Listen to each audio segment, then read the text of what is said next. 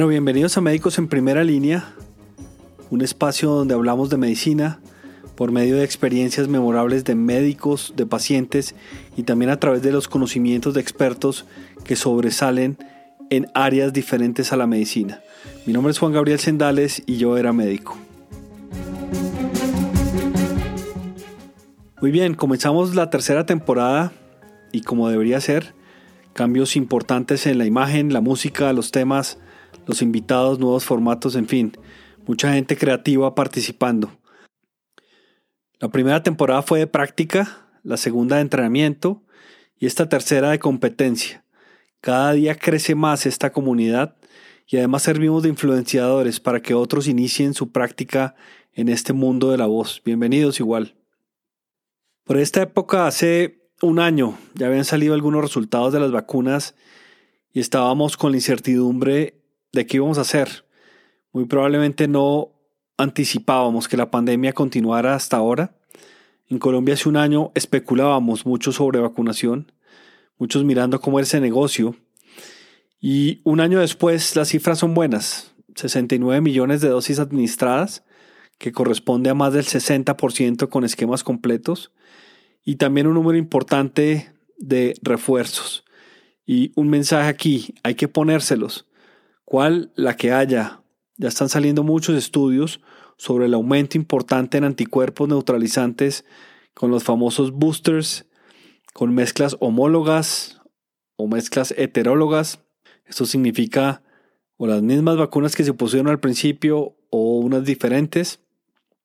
Idealmente se deberían usar heterólogas, que son mecanismos diferentes, pero al final cualquiera le sirve. Desafortunadamente, el COVID es un virus rebelde. Ha surgido un alfabeto de variantes, las pruebas siguen siendo subóptimas, la fatiga pandémica cada vez más evidente y la dependencia de la información errónea han provocado que muchas personas elijan no seguir las recomendaciones de vacunación y otras medidas de salud pública. El conjunto de conocimientos sobre el COVID se ha acumulado desde principios del 2020 y esta es una información que ha sido importante. Sin embargo, a medida que aprendemos más, surgen nuevas preguntas. Este es particularmente el caso del reciente reconocimiento de la variante Omicron a finales de noviembre del 21 y la aparición de terapias antivirales prometedoras. Omicron, si bien parece ser más transmisible, muy pegajosa, se ha sugerido que posiblemente sea menos virulenta que las demás variantes. Estas observaciones son muy preliminares y se basan en gran medida en informes de noticias y reprints. Es demasiado pronto para saber hasta qué punto las personas infectadas con Omicron van a tener resultados adversos, incluida la hospitalización, la necesidad de ventilación mecánica, los síntomas persistentes y la muerte. La vacunación y los refuerzos para reducir el impacto clínico adverso de Omicron y otras variantes sigue siendo el pilar de manejo y de la misma forma evitar la aparición de nuevas variantes con todas estas medidas de salud pública. Seguimos teniendo discusiones sobre el grado en que la infección por COVID protege contra la infección posterior. La infección seguramente aumenta los niveles de anticuerpos, ofreciendo algo de inmunidad, pero la protección sigue siendo temporal, por eso la importancia de vacunarse y de los refuerzos. Eso parece.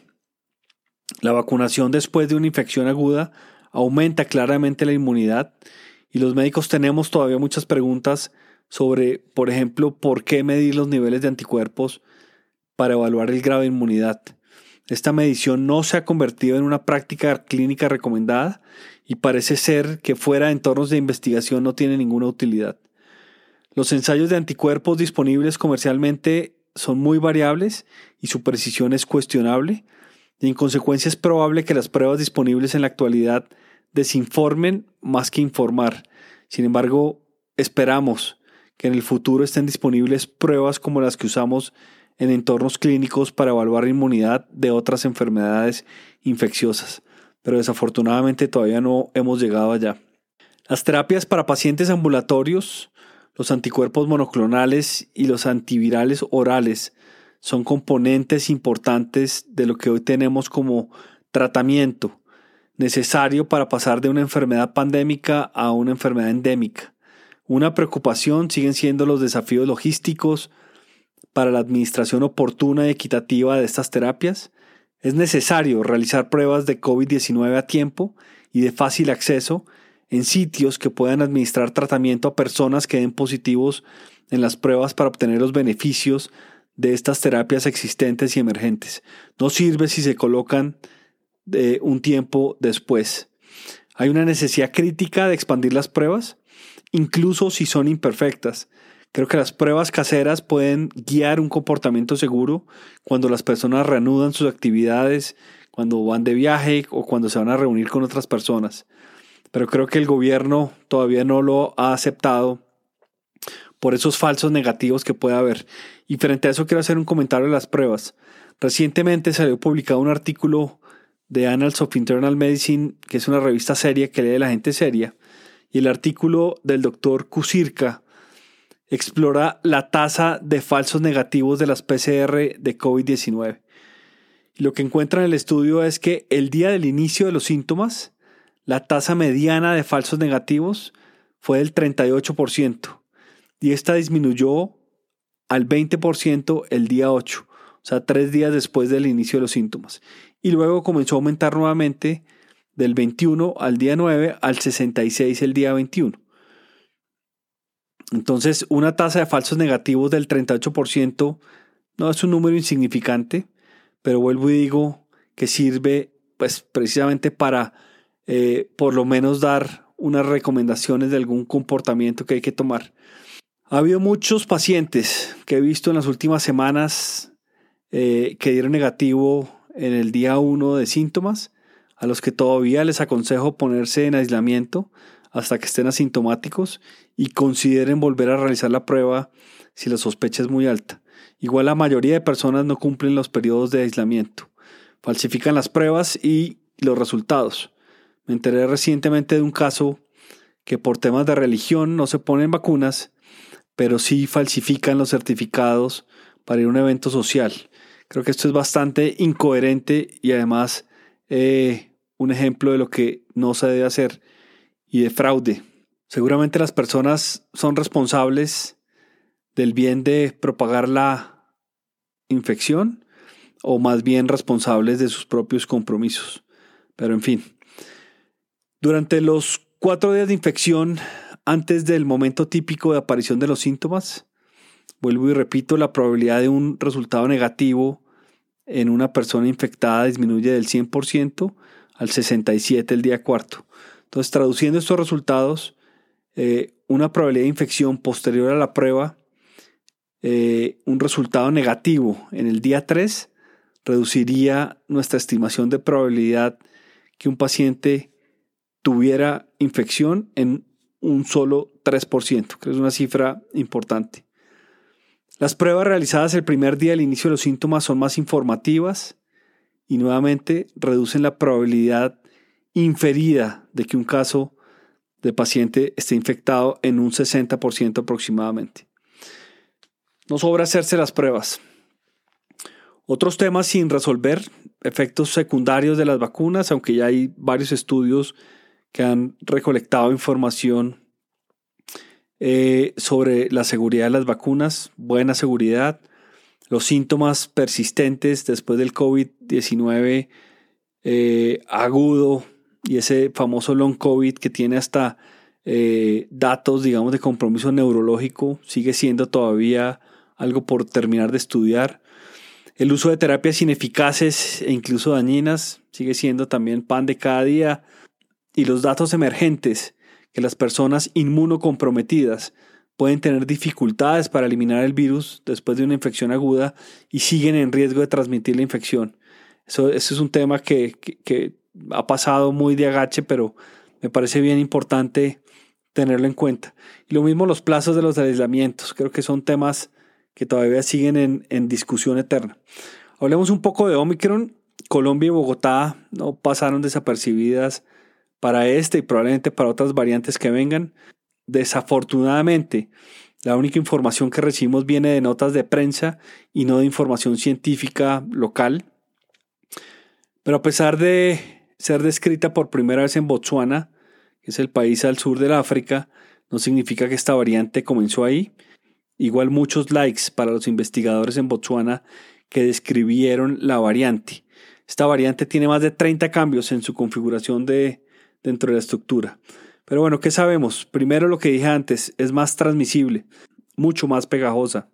Lo que no sabemos es qué tan virulenta es esta variante y cuál será el impacto en la población vacunada y no vacunada.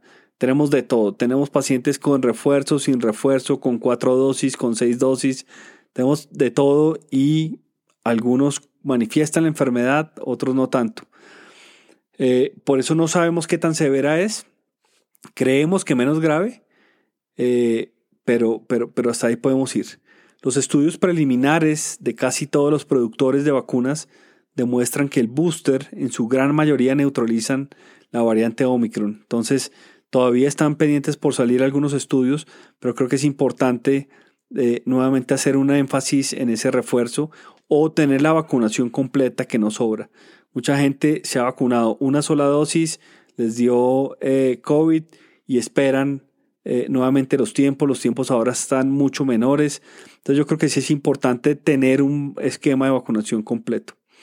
También la gran mayoría de lo que se conocen como los epítopes de la proteína son reconocidas en su gran mayoría por esos linfocitos T, CD8 eh, y eso significa eh, que dos dosis aún pueden inducir una protección contra la enfermedad grave. Entonces, creo que es, es, un dato importante. Existe otra teoría también y es que la afinidad de esta estructura los receptores de las eh, zonas bajas del pulmón son mucho menores, por lo tanto las manifestaciones pulmonares son menores y no son esos cuadros que veíamos al principio de falla respiratoria eh, aguda. Las empresas continúan avanzando en el desarrollo de una variante de vacuna específica para Omicron eh, y esperan tenerla disponible en marzo en caso de que se necesite una adaptación para aumentar más el nivel y duración de la protección, eh, sin que se esperen muchos cambios en, las otras dosis. y creo que un tema importante sí sigue siendo esa capacidad, digamos, de suministro eh, al mundo de todas estas vacunas. ¿Qué ha pasado en Colombia? Estamos eh, en el cuarto pico. Eh, primero la positividad de las pruebas, 30%. Aunque hay ciudades con más del 60%, como por ejemplo tuvo Cali hace un par de semanas, con ese desorden que se armó allá. Incluso las pruebas se acabaron en Cali. y son medidas, pues, obviamente populares y locales, pero pero claramente muy dañinas para la población. Son más positivas las PCRs que los antígenos, es un dato importante. Igual la gente se toma más los antígenos por varias razones. Una, creo yo, por temas de precio, eh, la falsa seguridad de tener una prueba negativa, eh, se reportan más rápido, pero vuelvo y repito, la sensibilidad es muy baja y mucho más para Omicron. En diciembre, la última semana, las muestras procesadas daban un 70% de cepa delta y 30% de Omicron. Hoy el 100% de las variantes es Omicron porque me parece importante tenerlo en cuenta para los que todavía no se han dado cuenta que estamos oficialmente en ese cuarto pico. El estimativo del Instituto Nacional de Salud es que lleguemos a 140 mil casos diagnosticados eh, para que tengan una idea, en el primer pico que fue julio-agosto del 2020, llegamos a 64 mil. Entre diciembre y enero del 21 llegamos a 50 mil. Y entre abril y agosto, que fue ese tercer pico ampliado, eh, llegamos a 85 mil. Entonces, vuelvo y repito, 140 mil son cifras mayores. Es un 70% más de casos, pero ojalá este sea mucho más corto. Con estas cifras, el Instituto Nacional de Salud también ha hecho unos estimativos del uso de la capacidad instalada. Sabrá Dios, como decía mi abuela, si son ciertos, pero los requerimientos para UCI serán muy bajos. De esos 140 mil casos, el 0,7 necesitarán UCI. Eh, nada fácil. Y la hospitalización general es como el, el punto de máximo compromiso, más o menos entre el 3 al 4% de los pacientes van a requerir hospitalización general eh, y esto colapsa sin duda el, modelo hospitalario eh, general. ¿A qué se debe esto? Uno, yo creo que a la vacunación, obviamente, el menor impacto, a que los que se tenían que enfermar ya se enfermaron y los que tenían que morirse ya se murieron, eh, y lo que les comentaba, esa teoría de modificación de la afinidad del receptor que hace menos daño a nivel pulmonar. Probablemente la suma de todas esas teorías es, es válida. Traduciendo esto a números, 965 camas de requerimientos de UCI en el pico, más o menos es el 43% de la capacidad máxima que tuvimos en el tercer pico, y unas 1.600 camas de hospitalización general, que es como el 57% de, de lo que se había visto anteriormente.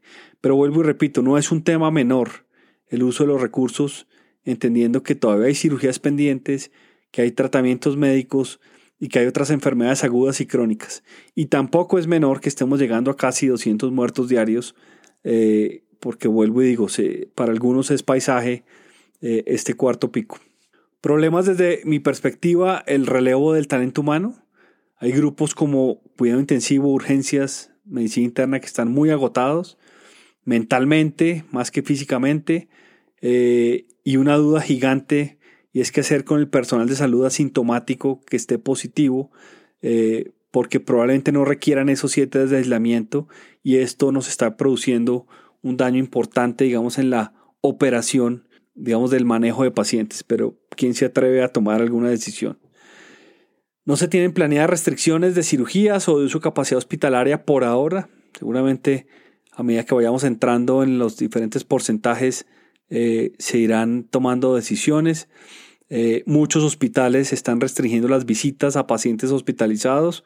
Como les comenté inicialmente, eh, se han encontrado visitantes positivos en muchos hospitales sin el uso adecuado de máscaras, con vacunaciones incompletas o sin vacunación y con registros falsificados de todas estas pruebas. Hoy hay un 65% de las camas de uso ocupadas y la hospitalización general está en un 86%. Esto para los que no son médicos son cifras de congestión hospitalaria, por lo tanto estamos en la alerta roja en ese tema hospitalario. ¿Qué seguimos sin saber? El tema de anticuerpos, como les comentaba, no sabemos todavía para qué sirven. Falta reforzar mucho más los estudios de seguridad de las vacunas. Frente a los anticuerpos monoclonales, funcionan sí, sobre todo en los países desarrollados. Aquí seguiremos trabajando con lo que hay. Igual existen preguntas sin responder sobre cómo manejar las diferentes variantes con anticuerpos de otras cepas. Aparecen también los antivirales. Merck tiene uno, Pfizer tiene otro. Y dicen los comunicados de prensa de estas compañías que pueden reducir hasta el 90% en hospitalización. Pero la pregunta acá, en este país del Sagrado Corazón, es cómo darle acceso a un paciente recién diagnosticado a estos medicamentos. Creo que en este país no es factible ni es viable, porque estos medicamentos además deben administrarse entre el día 3 y el día 5 de iniciado los síntomas. Eh, es probable que estos antivirales disminuyan la transmisibilidad, pero vuelvo y digo, amanecerá y veremos.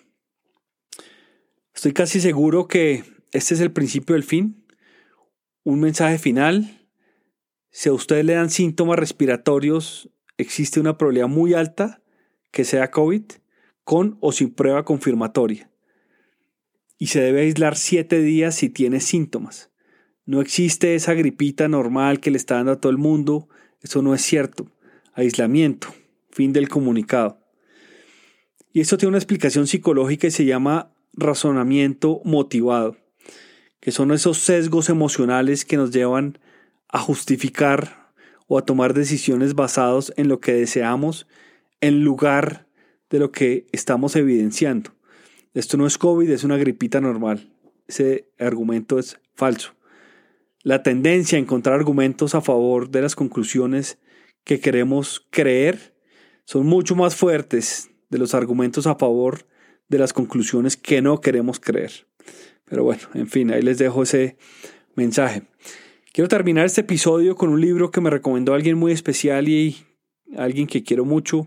La pueden encontrar en arroba todo por contar, lectora empedernida, y digo empedernida porque tiene un vicio de lectura que no puede abandonar. El año pasado se leyó 32 libros y este año, en estos primeros 20 días del año, lleva casi dos. Me recomiendo un libro de Farid Zakaria, que es un periodista de CNN, y el libro se llama 10 lecciones de un mundo post-pandémico.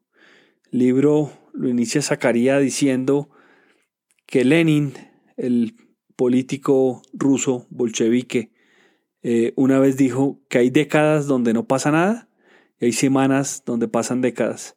Libro serio. Me gustó 10 lecciones. Les dejo una alerta de spoiler, pero son interesantes las lecciones. La primera lección dice, amarres el cinturón y hace un resumen serio de las diferentes respuestas de los países. Un mundo hiperconectado pero sin control, donde salió a flote la inestabilidad mundial, en donde pretendemos acabar una pandemia con respuestas locales eh, y cada uno se defiende solo, eh, es parte de la conclusión de este capítulo. La pandemia puso de relieve las tensiones entre Estados Unidos y China, la única amenaza real para la continuación de la globalización es la competencia entre estos dos países o entre estas dos potencias y la pandemia sirvió también como una prueba masiva, forzada de, de, todas estas tensiones. Segunda lección, y esto sí que nos pega directamente a nosotros, lo que importa no es la cantidad de gobierno, sino la calidad. La importancia de la cohesión de gobierno que no vimos en nuestro país. En este país primaba la divergencia, casi como un país federado, y habla sobre la importancia de la cohesión social, la transparencia en información, la disciplina y el liderazgo con objetivos. Esto acá obviamente fracasó. La tercera lección, los mercados no son suficientes. Los gobiernos que fracasaron o tuvieron éxito con el COVID estaban mucho más centrados en la protección a sus ciudadanos que en los efectos negativos de ese capitalismo de mercado. Nosotros primó obviamente los temas económicos que los temas de salud y por eso el, impacto tan grande eh, en, la pandemia. Pero un, pensamiento centrado en el mercado eh, no, no, no, es eh, válido en, este, en estos momentos. La cuarta lección, las personas deben oír a los expertos, pero los expertos deben oír también a las personas. Una de las razones que da Zacarías por cual las personas no ponen atención a las ciencias por la falta de datos concretos para tomar decisiones. Y esto vuelve a hacer mucha conexión con esa reflexión eh, anterior que hacía. La quinta, la quinta lección, la vida es digital. Creo que todos los escenarios y todos los espacios se vieron acelerados e impactados por todo este tema digital. Eh, sexta lección, Aristóteles tenía razón. Somos animales sociales. Fin del comunicado. Séptima lección, la inequidad será peor. Y creo que el coronavirus empeoró la desigualdad tanto económica como social. Eh, y también nosotros unas lecciones importantes dimos ahí en cuanto a esto. Octava lección.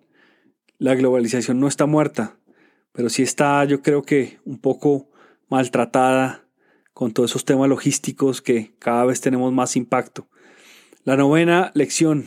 El mundo se está tornando bipolar y vivimos en esos exaltaciones con ímpetu bachiller eh, casi esquizofrénicas y después volvemos a bajar otra vez a todos estos momentos de, depresión y, creo que es importante eh, esos cambios desde la parte sobre todo de salud mental. Eh, y la décima, y es que algunas veces los grandes realistas son idealistas, y esto también tiene un tema importante.